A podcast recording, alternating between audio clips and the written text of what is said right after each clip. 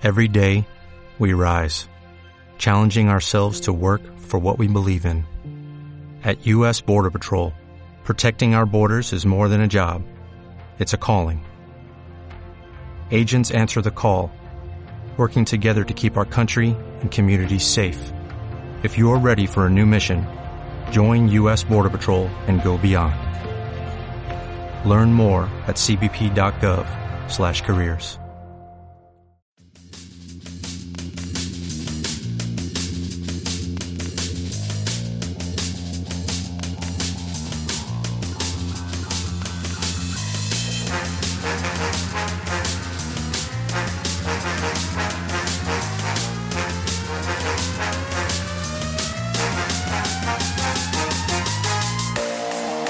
Saludos tempéricos y bienvenidos al octavo episodio de Capturando la Temperie, el podcast.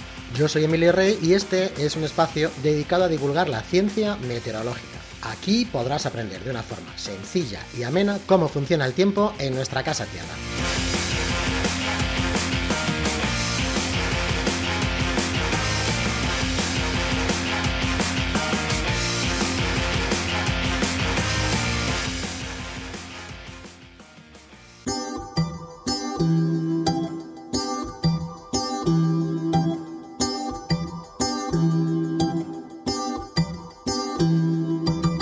Antes de empezar el octavo capítulo, pues daros las gracias. Gracias de verdad a todos los nuevos suscriptores. Todos los días hay muchísimos suscriptores. Somos ya más de 700 suscriptores. Mucha gente la que está escuchando el podcast. Me hace muchísima ilusión. Muchas gracias y un saludo transoceánico.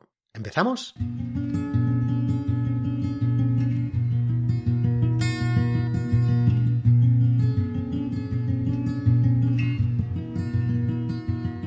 Podríamos decir que se han colado en nuestras vidas poco a poco y desde luego que ya no hay ningún informativo meteorológico que se precie que no nos muestre estos mapitas coloreados de verde, de amarillo, de naranja, incluso a veces de rojo.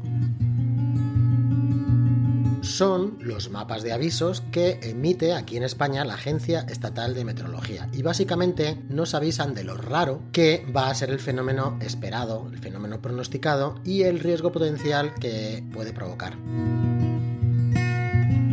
Desde luego, si me estás escuchando fuera de España, en tu país seguramente haya un organismo oficial encargado de emitir este tipo de avisos. Como hemos venido viendo en capítulos anteriores, la meteorología impacta definitivamente en la mayoría de las actividades humanas, no solamente de las personas, sino también de las empresas. Es por ello que desde los organismos oficiales se emiten este tipo de avisos para que las autoridades, por ejemplo, en nuestro país, Protección Civil, decidan si alertar o no a la población. Y fijaos, ya hemos dicho dos palabras claves del episodio, avisos y alertas. Es importante diferenciar porque no es lo mismo, aunque puede parecerlo. Los avisos los emite la Agencia Estatal de Meteorología y las alertas las autoridades correspondientes. Vamos a profundizar un poquito en las diferencias entre aviso y alerta, porque la mayoría de las veces, incluso en los medios de comunicación, se confunden. Primer paso lo da, evidentemente, un meteorólogo. En la EMET, este grupo de meteorólogos se llaman meteorólogos de referencia. Mediante su predicción, comprueba si en los siguientes tres días, en las siguientes 72 horas, algún fenómeno meteorológico va a impactar en una determinada zona y si va a superar unos umbrales que se definen para cada una de estas zonas. Porque sí, hay diferentes umbrales. No es lo mismo que caigan 10 centímetros de nieve en el puerto de Navacerrada que lo hagan, por ejemplo, en el centro de Madrid en plena Gran Vía o en la Plaza Mayor. No es igual vientos sostenidos, que ya sabemos lo que es, ¿verdad? Vientos sostenidos de 70 km por hora, por ejemplo, en Sevilla, que hacerlo en los picos de Europa. Cada zona está más acostumbrada a una determinada temperie y sus habitantes, si los hay en esa zona, pues también. Así que la AEMET, la Agencia Estatal de Meteorología, emite una serie de avisos en función de la zona geográfica, del umbral de cada una y del fenómeno en cuestión, y evalúan el riesgo potencial para la población. Estos avisos se visualizan en cuatro colores y tienen diferentes significados.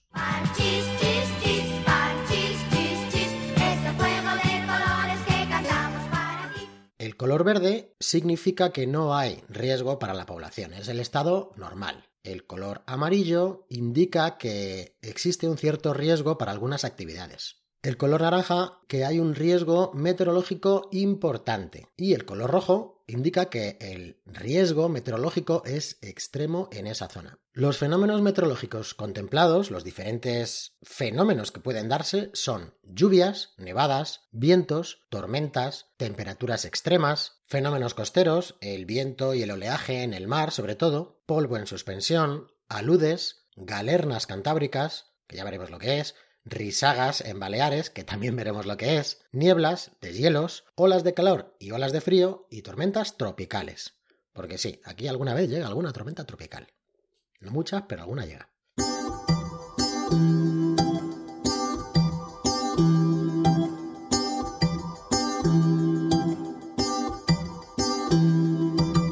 Pues esos son los avisos que emite la Agencia Estatal de Meteorología. ¿Qué son alertas meteorológicas? ¿Qué es una alerta? Bueno, pues las alertas son consecuencia de estos avisos.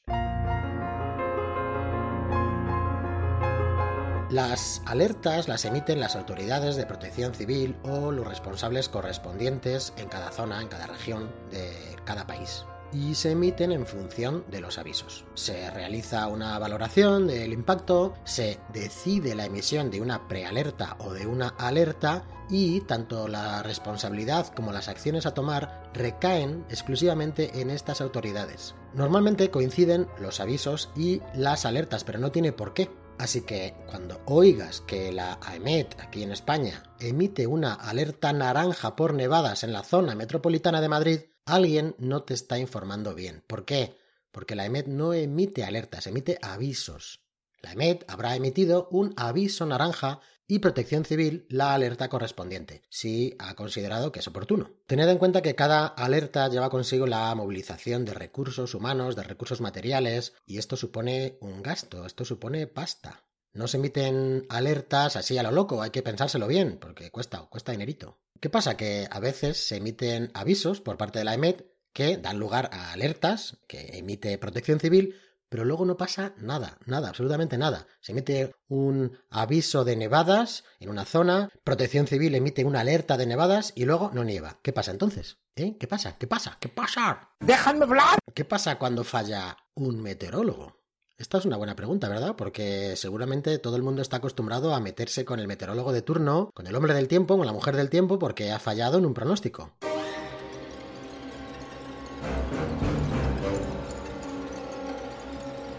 Bueno, pues hoy me gustaría hacer una defensa del hombre del tiempo y de la mujer del tiempo, de los dos. De la persona del tiempo. ¿Quién no se ha quejado alguna vez de los espacios del tiempo? Casi todos, en alguna ocasión, pues nos hemos enfadado porque una predicción errónea que hemos visto en la tele, hemos visto en algún sitio, en la radio, ha arruinado nuestros planes. Y es que, pues eso, hemos visto un telediario y hemos dicho, uy, qué buen día va a hacer en Gredos. Pues venga, me voy a hacer un picnic, me voy a hacer un paseo por Gredos, voy a darme una vuelta, o voy a meter el bañador en la maleta porque han dicho que va a hacer muy bueno en la manga, o voy a coger las tablas de esquí porque me voy a subir a Formigal a esquiar o a Sierra Nevada. Hago un plan que involucra un viaje, que involucra un hotel, que involucra básicamente gastarme un poco de pasta. Y cuando llego allí, un par de días más tarde, pues ni paseo, ni picnic, ni baño, ni nieve, ni nada de nada. ¿Por qué? Porque ha habido un cambio en las condiciones meteorológicas y bueno, pues no nos permite disfrutar tanto como habíamos imaginado, tanto como habíamos concluido a partir de ese pronóstico meteorológico. Y claro, ¿qué pasa? Lo primero que hacemos es buscar culpables a nuestra frustración. ¿Y qué hacemos? Miramos al meteorólogo de turno. Es que no tienen ni idea. Es que no dan ni una, no aciertan. Qué malos son. ¡Ay! Pero, ¿estamos siendo justos? ¿Realmente tiene la culpa el hombre del tiempo, la mujer del tiempo, por habernos informado mal? Bueno, pues vamos a repasar algunos aspectos que hacen que el trabajo de predictor meteorológico sea uno de los más desagradecidos que existen, en mi opinión.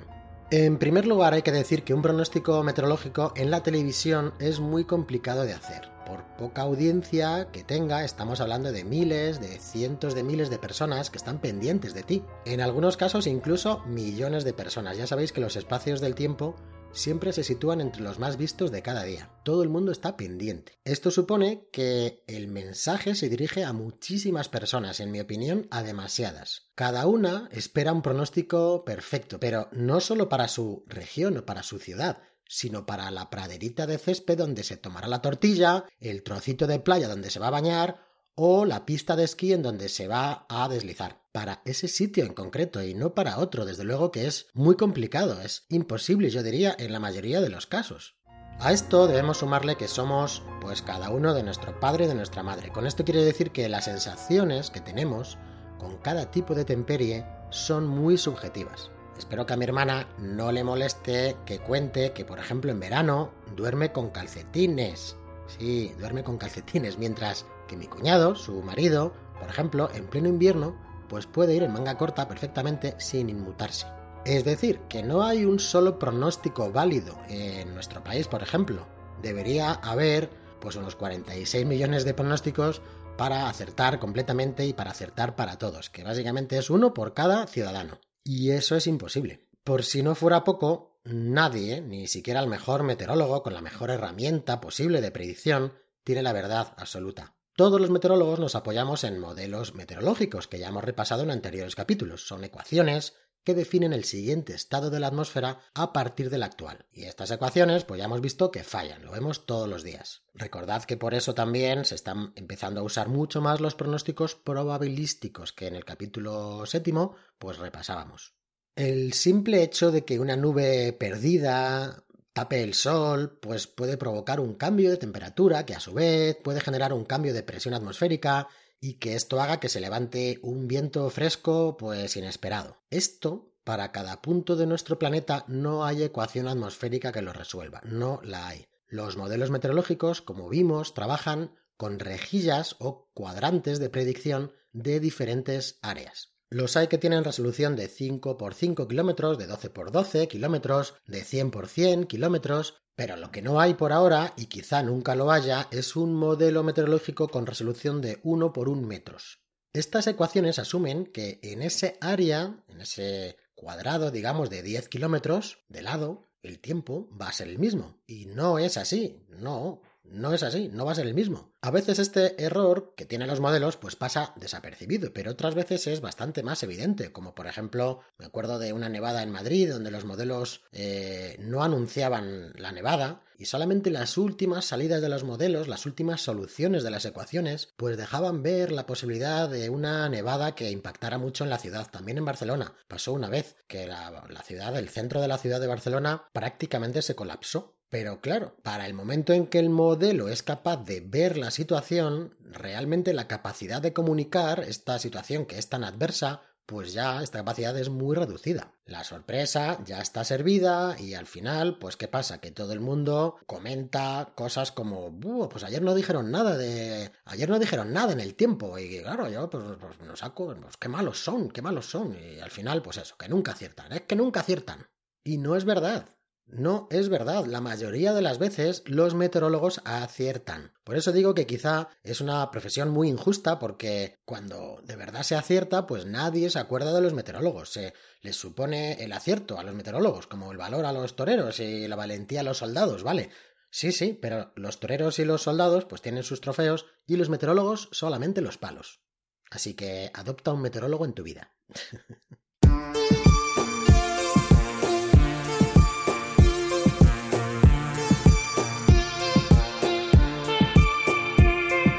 El rincón del oyente. Y vamos a responder a unas cuantas personas que en iVoox han dejado comentarios.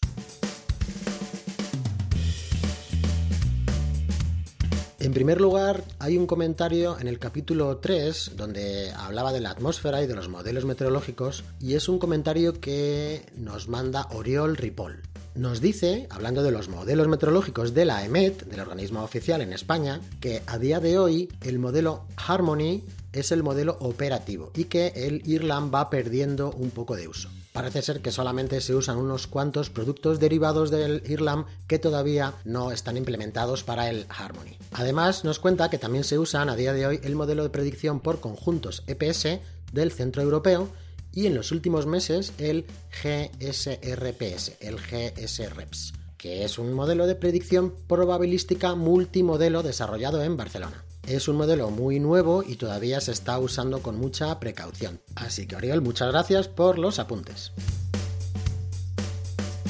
También Benito Fuentes me envió un, que es MetBenny en Twitter, arroba MetBenny, me envió un privado contándome lo mismo. Me dice que el modelo IRLAM ya no se usa en la EMET desde hace unos meses y que fue un poco fastidioso porque muchos índices de turbulencia y de engelamiento solamente estaban desarrollados para este modelo, que es lo que tienen que estar ahora seguramente desarrollando para Harmony. Benito Fuentes, MedBenny, por lo visto, tiene una tarea que es trasladar estos índices y otros a los dos modelos operativos, que ya sabéis que son el IFS y el Harmony. Muchas gracias a los dos, a Oriol y a Benito, por vuestros apuntes.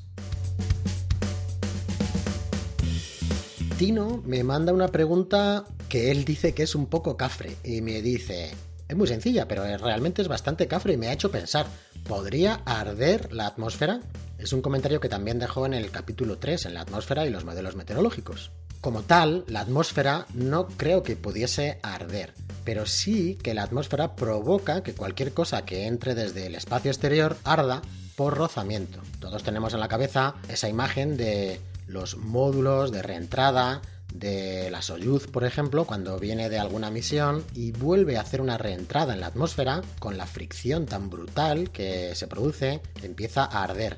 Y cualquier otra cosa, cualquier pequeño meteorito, las estrellas fugaces, en realidad, cuando ves una estrella fugaz, lo que estás viendo es la fricción que hace con la atmósfera y cómo pues se pone incandescente, cómo se destruye básicamente por efecto de la atmósfera. Así que como tal, la atmósfera no creo que pudiese arder, y mejor que sea así, porque una atmósfera ardiente, pues la verdad es que daría bastante miedo. Pero si tienes pensado salir fuera de la atmósfera, al espacio y volver a entrar, ten mucho cuidado en cómo entras, porque entonces tú sí que puedes arder. Oscar en el capítulo 6 nos envía también otra pregunta. Nos dice si las condiciones de la ionosfera, la altura de las distintas capas que afectan a la propagación de las ondas de radio, si esto son temas meteorológicos o es una disciplina aparte. Ya te contesté por Evox, pero bueno, para que todo el mundo también lo tenga claro, no soy muy experto en temas de radio, pero evidentemente las condiciones reinantes en esa capa pues pueden afectar. Sobre todo es el sol el que puede provocar esas interferencias. Las condiciones atmosféricas a ese nivel cambian bastante poco, porque ahí la atmósfera, como vimos en la ionosfera, es muy tenue. Prácticamente no hay aire, no hay oxígeno, así que la atmósfera pues poco puede influir. Pero el viento solar, eso sí que puede influir mucho. Entonces, bueno, podemos hablar de que es un tema meteorológico, pero es un tema de temperie espacial. Antonio Prekler también nos envía una consulta en el capítulo 6. Nos dice acerca del peso de las nubes. Dice en el podcast, comentas que las nubes tienen un peso muy elevado pero que no caen al suelo porque las pequeñas gotas quedan suspendidas. Sin embargo, dice que no entiende el mecanismo por el cual quedan suspendidas, ya que la fuerza de la gravedad, aunque sea muy pequeña, como la gota, siempre será mayor que el empuje hidrostático. Bueno, ya vimos que las nubes no caían porque tienen menos densidad que el aire que las rodea, entonces flotan en el aire. Por otro lado, evidentemente la gravedad está haciendo su trabajo, pero las gotas son demasiado pequeñas. Las corrientes de aire ascendentes hacen que las gotas no caigan, es más, que suban. Cuando lleguemos al capítulo de las tormentas, que haré un monográfico de las tormentas, porque me es más monográfico, ¿no? Yo creo que haré dos o tres capítulos de las tormentas, veremos la dinámica que hay de vientos dentro de las tormentas. Hay corrientes ascendentes y corrientes también descendentes. De hecho, veremos los granizos, que a veces están dentro de la nube, dando vueltas para arriba y para abajo. Es, la verdad es que es increíble las cosas que pasan dentro de una tormenta. Ya las iremos viendo. Gracias, Antonio. Espero que haya quedado un poquito más claro. Oculum en el capítulo 7 también nos envía un comentario que me parece interesante. Hablando de las predicciones probabilísticas, él dice que ya son imprescindibles en su trabajo, que es la construcción de edificios, donde él programa las tareas en función de las predicciones. Y tiene que decir que funcionan muy bien. A 4 o 5 días dice que son casi infalibles. Así que un caso práctico de empleo de uso de predicciones probabilísticas. Pues muchas gracias, Oculum. Y hasta aquí el rincón del oyente. Seguid, seguid mandando preguntas que es muy interesante.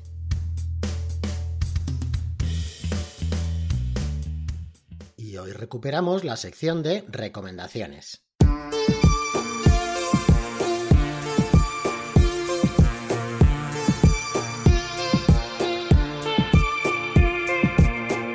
Recomendaciones. Y os quiero recomendar la revista del aficionado a la meteorología, la RAM.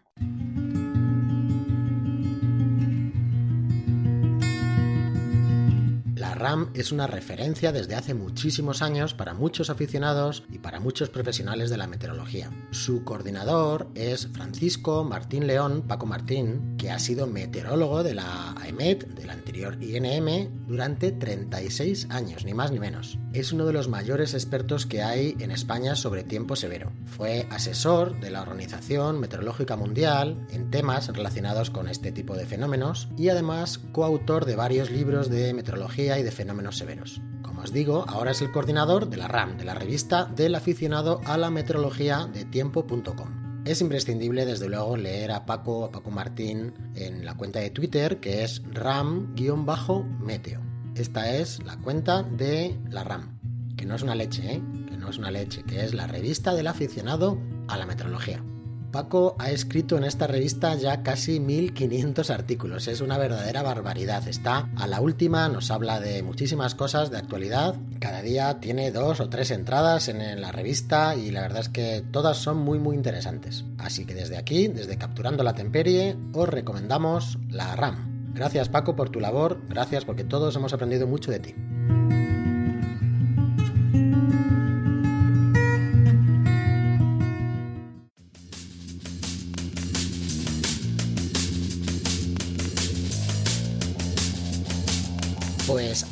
Aquí el episodio de hoy, el episodio octavo de Capturando la Temperie. Octavo, madre mía, ocho episodios ya.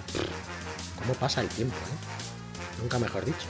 Sabes que estoy pendiente en mi cuenta de Twitter, en Emilio Rey, para cualquier cosa que quieras preguntarme. También en mi correo, emiliorey.gmail.com y que sigo pendiente de todas estas suscripciones que hay ya muchísimas, cerca de mil suscriptores ya, madre mía, qué vértigo, increíble, de verdad, muchas gracias a todos y recuerda dejarme unos me gustas y recuerda compartirlo con la gente, con tus compañeros de trabajo, con tus amigos, con tu familia y así la familia de Capturando la Temperie pues podrá ir creciendo. Hasta la semana que viene, saludos tempéricos y no os olvidéis de mirar más al cielo.